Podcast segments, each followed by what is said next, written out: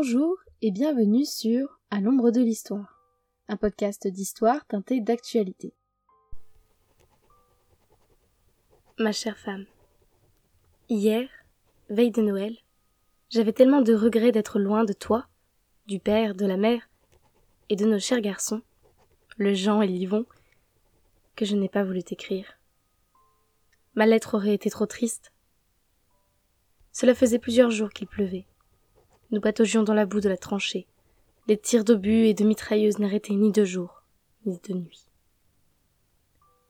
Sur le matin, il y a eu un grand coup de gelée qui a durci la boue. J'apprécie les bonnets et les gilets que toi et la mère vous m'avez tricotés. Ils me défendent bien du froid. Je n'arrêtais pas de penser aux veillées de ce jour saint, chez nous.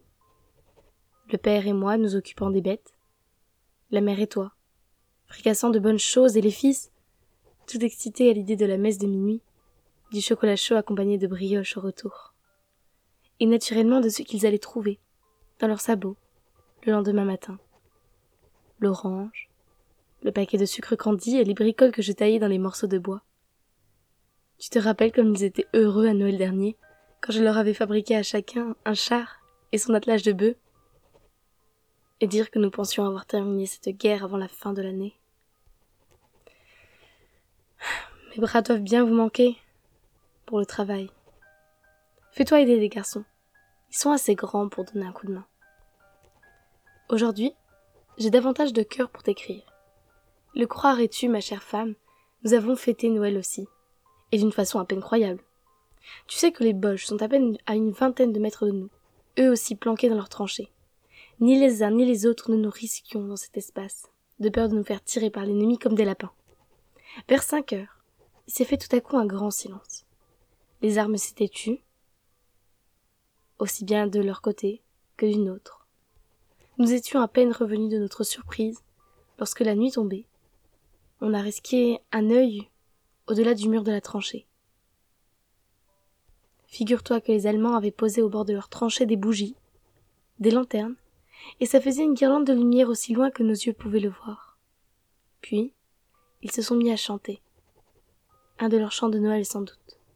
C'était beau, ça serrait le cœur. Et pour ne pas être en reste, on a entonné à notre tour mon beau sapin. À un moment, notre capitaine est sorti de la tranchée et s'est avancé jusqu'au milieu du No Man's Land. Un instant, on a eu peur qu'il se fasse tuer.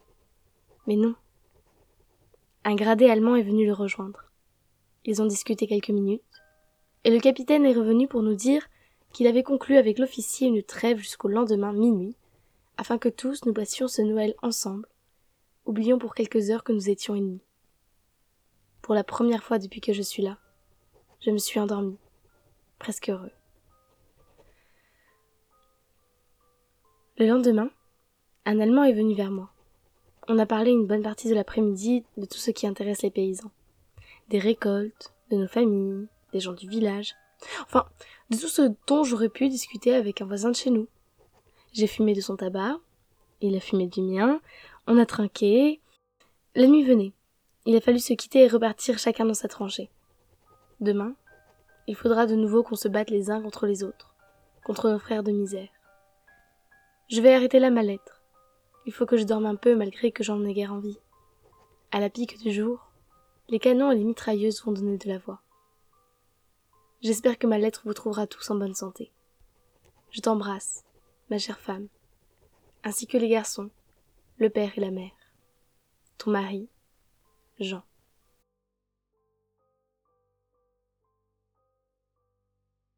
Cette lettre a été inventée par une autrice, Yvette Morin, mais elle est le reflet d'une histoire de Noël bien connue, à l'ombre des tranchées. Nous sommes en 1914. Le 28 juin, l'archiduc François Ferdinand de héritier de la couronne de l'Empire austro-hongrois, est assassiné à Sarajevo par un étudiant nationaliste serbe de la Bosnie. L'Empire austro-hongrois attaque alors le 28 juillet la Serbie. Par le jeu des alliances politiques, le mécanisme qui conduit à la Première Guerre mondiale est enclenché. Le 30 juillet, la Russie se mobilise pour la Serbie. L'Allemagne, alors alliée de l'Empire austro-hongrois, déclare la guerre à la Russie puis le 3 août, à la France.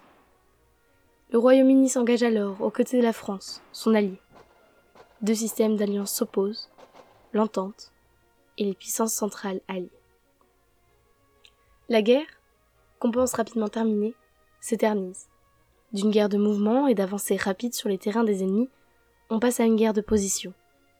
Les tranchées se creusent, les hommes s'enterrent, et la guerre se stabilise sur quelques fronts. Le 24 décembre 1914, les soldats sont épuisés au fond de leurs tranchées. Loin de leur famille pour ce moment festif, au combat depuis quatre mois, dans des conditions particulièrement difficiles, nous sommes alors sur le front belge, dans le nord. Et qui dit nord, qui dit décembre, dit froid, vent, boue. Le moral est particulièrement bas. Dans une lettre du 14 octobre 1914, un soldat allemand, Franz Blumenfeld, écrit à son épouse son désespoir. J'ai peur de perdre ma foi dans l'humanité, en moi-même, ou bien qui existe dans ce monde. Que me sert d'être épargné par les balles et les obus si je perds mon âme? Ce soir du 24 décembre, froid, morose, un miracle se produit. À 22 heures, comme le raconte un soldat, François Guilhem, dans une lettre à sa femme, des chants s'élèvent. Il écrit Chère Augustine, je me rappellerai longtemps de cette nuit de Noël, par un clair de lune comme en plein jour, une gelée à pierre fendre. Nous sommes allés vers les dix heures du soir porter des poutres dans les tranchées. Quel n'a pas été notre étonnement d'entendre les Boches chanter des cantiques dans leurs tranchées, les Français dans les leurs.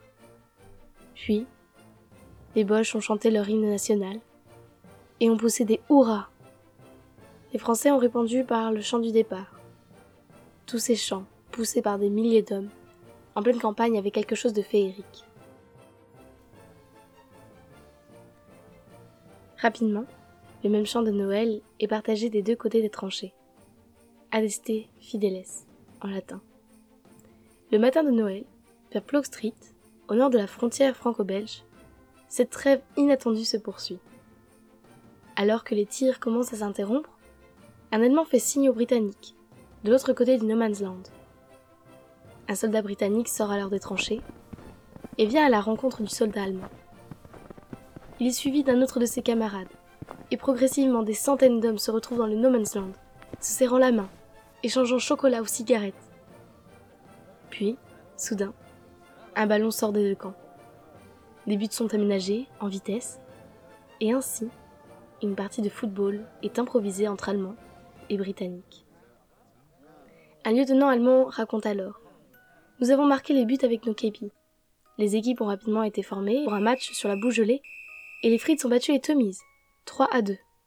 Un score que reprend d'ailleurs le journal britannique The Times le 1er janvier 1915 suite à la lettre d'un docteur britannique. Cette trêve est également l'occasion pour les soldats d'enterrer dignement leurs morts dans le No Man's Land, sans courir le risque de se faire tirer dessus. Un cimetière à ciel ouvert se dessine alors entre les deux tranchées. Des chants religieux sont entonnés, les morts inhumés. Des événements surréalistes se produisent. Un Allemand se rend compte qu'il a fréquenté le salon de barbier du parrain de son ennemi, un Britannique. On échange les souvenirs, les chocolats, on partage la souffrance autour d'un match. On se prévient même des attaques à venir. Moment extraordinaire, et surtout de lassitude lorsque les hommes se rendent compte que ceux qu'ils combattent sont finalement pareils à eux. Selon Rémi Casal, professeur d'histoire contemporaine à l'université de Toulouse, il s'agit de faits localisés, dont la fête de Noël a été le détonateur. Unifiant toute personne de religion chrétienne, la barrière de la nation et des États en guerre n'avait plus de sens, ne serait-ce pour un soir ou une matinée. Les Allemands avaient des sapins qu'ils ont illuminés avec des bougies et en ont apporté aux Anglais, spontanément. Et c'est de cette spontanéité qu'est née l'histoire de la célèbre trêve de Noël de 1914. Mais du côté des Français, de tels exemples de fraternisation ont été moins nombreux. On l'a vu. Mais généralement, il s'agissait d'un acte partagé par Allemands et Britanniques. On peut expliquer cela par l'animosité des Français à l'égard des Allemands, vus comme des envahisseurs de leur territoire, et comme les vainqueurs de la guerre de 1870, et ce, avec rancœur. Malgré cela, nous avons pu observer des exemples de fraternisation entre Français et Allemands, comme dans la Somme avec la 28e division d'infanterie, la 70e division d'infanterie dans l'Artois, ou encore la 5e division d'infanterie dans la région de Reims. Un soldat raconte ainsi la trêve qu'il a connue dans le 99e régiment d'infanterie français. Les Allemands sont sortis rejoindre les Français, donnant lieu à une trêve complète. C'est ce qui permet, le 28 décembre au bois touffu, aux soldats d'enterrer à quelques mètres des tranchées allemandes leurs confrères morts au combat. À midi, les Bavarois, car c'est ainsi que le soldat qui raconte ces événements les désigne, préviennent les Français d'un bombardement imminent, lancé par le génie allemand. Vingt bombes explosent, mais aucune perte n'est à déplorer. Le 30 décembre, toujours dans ce même régiment, une nouvelle trêve a. Les Allemands sortent une nouvelle fois de leurs tranchées et vont vers leurs ennemis. 300 soldats prussiens sortent sans armes vers les Français. Et pour le nouvel an, les journaux sont échangés. Et une nouvelle fois, la guerre oubliée. Pourquoi cette fraternité soudaine malgré la haine historique entre deux nations? Peut-être simplement parce qu'au-delà de la guerre, chacun vivait dans les mêmes conditions. La boue, la fatigue, le froid et surtout l'éloignement des siens, un soir de Noël. Et c'est cette même communauté de souffrance qui s'est ainsi réunie ce soir-là. La trêve dura quelques jours, dans quelques endroits localisés, mais ne concerna évidemment pas tous les soldats. On dénombre des deux côtés 100 000 soldats concernés les hauts commandements finirent par sanctionner les actes de fraternité. La guerre devait reprendre. Les combats redevenaient la norme. D'ailleurs, aucun journal allemand ou français ne relata, à cette époque, les élans de fraternité qui avaient stoppé un temps, ici et là, l'horreur de la guerre. L'ennemi devait rester l'ennemi, et ce, dans les deux camps. Et les autorités militaires étaient bien décidées à le rappeler. Noël 1915. Le général Sir Douglas Haig donne de nouveaux ordres. Je vous donne l'ordre strict de punir toute tentative de communiquer avec l'ennemi, par signe, par la parole, ou par quelque moyen que ce soit. Les ordres allemands et français sont un peu plus clairs. Toute tentative de fraternisation sera jugée comme haute trahison et susceptible de la peine de mort. Noël 1914 est resté une exception qui n'était pas voué à se reproduire. Les témoignages furent condamnés, et jusqu'au lendemain de la Seconde Guerre mondiale, on essaya d'oublier ce réveillon entre des frères ennemis.